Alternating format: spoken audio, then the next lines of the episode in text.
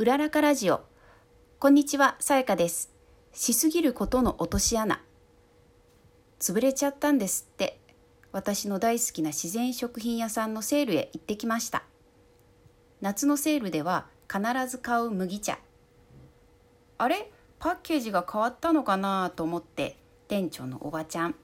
可愛らしいおばちゃんなんです。優しさがね、こう、もう、もう体から溢れ出てる素敵なおばちゃんにね聞いてみると前あった麦茶の会社がね突然潰れちゃってね急遽探して別の会社のを入れたのよ。前の麦茶こだわって作ってたからね。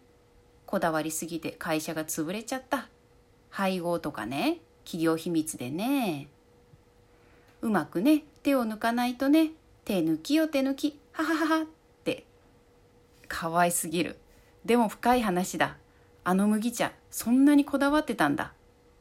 でもこだわりが強すぎて一番の目的の商品を届けることができなくなるなんてなんて皮肉な話。ないって言われたらそんなに執着があったわけではないけど無償にあの麦茶が欲しくなった。こだわってる人って大好きなんだけど私もこだわってしまう自分がいるんだけどもまあ探求心があるとポジティブに捉えている。けどやはり物事は過ぎると良くないんだなと思った。今年の夏もあのこだわった麦茶を飲みたかったよ。そして今年の新しい麦茶。早速飲んでみた。うん。特に変わらない。あれ？どの麦茶でも良いのか。